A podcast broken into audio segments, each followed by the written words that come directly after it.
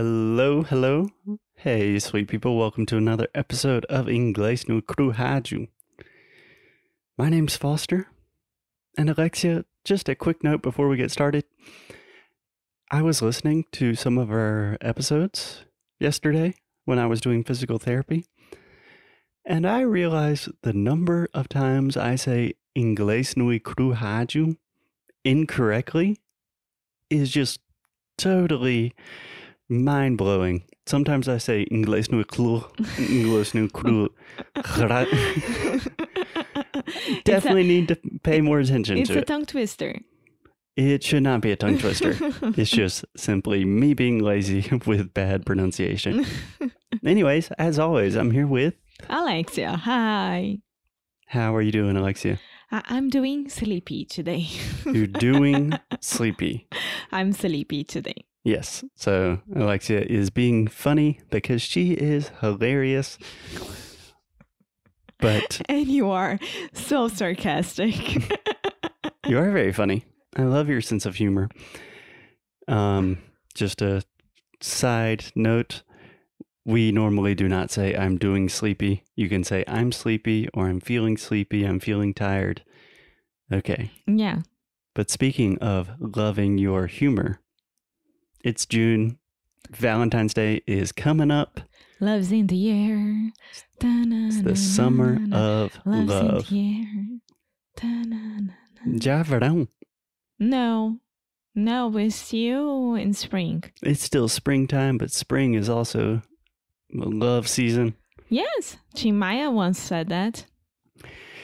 And everything that Chimaya says is true. Okay, Alexia, let's get on with the show. Everything that you might have said is true. Okay. Ela partiu uh-huh. Okay. e nunca mais voltou. Não voltou, não. this podcast is what I would call loose. Loose. Loose is the opposite of us being professionals. and usually it's me doing what you're doing right now. Normally, Alexia is the loosey goosey. Today, it's Foster being a silly boy. Okay, so today we are gonna talk about events, romance events, because we all love romance in our lives. So we are gonna talk about that and the different types of events in romance. Sure. Yeah. Just a couple of things. I don't know why you're using that strange accent to say romance. I don't even know. Romance. And something that many of our students ask me is do you say events or events? And honestly, I don't know the answer because it depends on stress and just when it seems natural.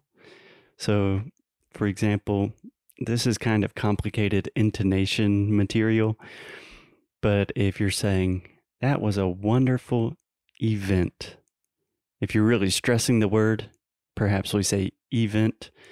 Most of the time, I say event. That was a great event. Or today we're talking about romantic events. Event. It Event. totally depends on the stress and the intonation. I think that I say event. I don't know. Either way, it's correct. So choose one and do it. yeah, well, technically, we do not think in words in English. We think in syllables and connections and things like that. But that is for another podcast. Okay, Alexia, some fun, interesting expressions and phrases that have to do with romantic events. You have a little listinha. Where do you want to start? One night stand. One night stand. Yeah. Do you know what that means? Yes, I do. Okay. And the question that we are not going to ask each other is Have you ever had a one night stand? well, I won't answer this and you won't answer that as well. I think that is But- appropriate. But let's let's do it professionally, right? So I never had one night stand or I had one night stand. So you can say like that.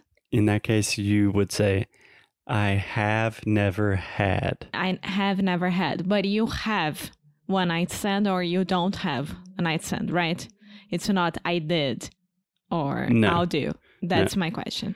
Yes, it is to have a one night stand. And again, with all of these examples, I think it is much easier if we do not use the example of us. Okay, so let's use someone that we have no idea, someone called Jack. Okay, yeah.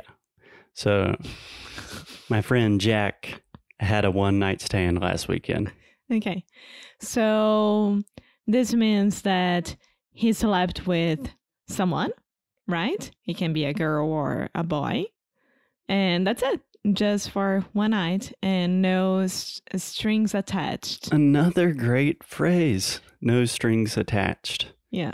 So these are related expressions.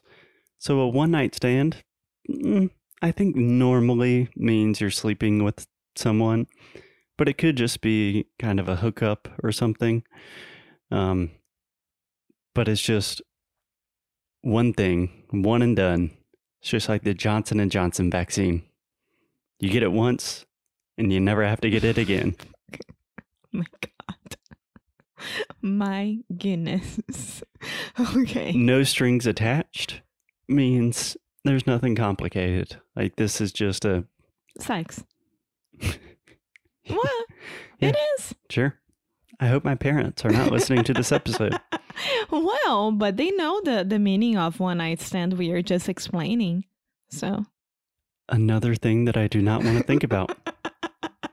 So how would you say one night stand in Portuguese? um I don't think that we have an expression like that. That's wonderful. You don't know my innocent, innocent, sweet girlfriend.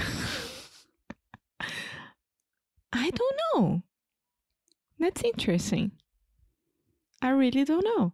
Okay, but I think everyone understands the context here. One night stand is just one night, and that's it.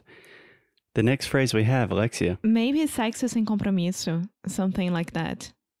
Yeah, I believe that would be more no strings Yeah. attached. Anyways, the next word we have, I actually like this word. Fling, Fling, fling, um casinho. Um casinho. É, é, foi um casinho que o Jack teve. Yeah. So, number one, I just think this is a fun word to say. It's almost an onomatopoeia. Like fling, bing, bling, fling. It's fun. Yeah. So, how would you describe a fling in English? Um, it's like you you met someone. Jack met someone, and then he had like a couple of dates, da da da. But he never got it to like serious. They like each other. They're maybe still friends, or they talk to each other, but they just had a fling. They never had something serious, and that's it. Precisely. Yeah. I think the the important thing with the expression fling is it's not important. Nothing serious. Yeah. I mean, you still respect that person, but it's not like the one that you want to be your girlfriend or boyfriend. That's it. Yeah. Well, that's a completely different question if both people respect each other. Well, eu parto do princípio que nós estamos falando sobre respeito aqui também. Muito bem. Convenhamos. Yeah, so it, it was just a fling. Yeah. I think that's the most common way to say it. Like, ooh, are you guys going out? No, it was just a fling. Yeah. Cool. Oh, Do you think that's a good place to stop today? And maybe tomorrow we start with some more serious expressions where we're not joking around so much? okay. Okay, cool. So tomorrow we will be back in your ears with some love. Fling, fling, love. Fling, fling, love. Love in you. It's easy cause I'm beautiful. La da da da da. La da da da da. La da da da da da da da da. Da da da da. Da da da da da. We love you guys. As always, keep up the good fight. And lose well. Sorry for that.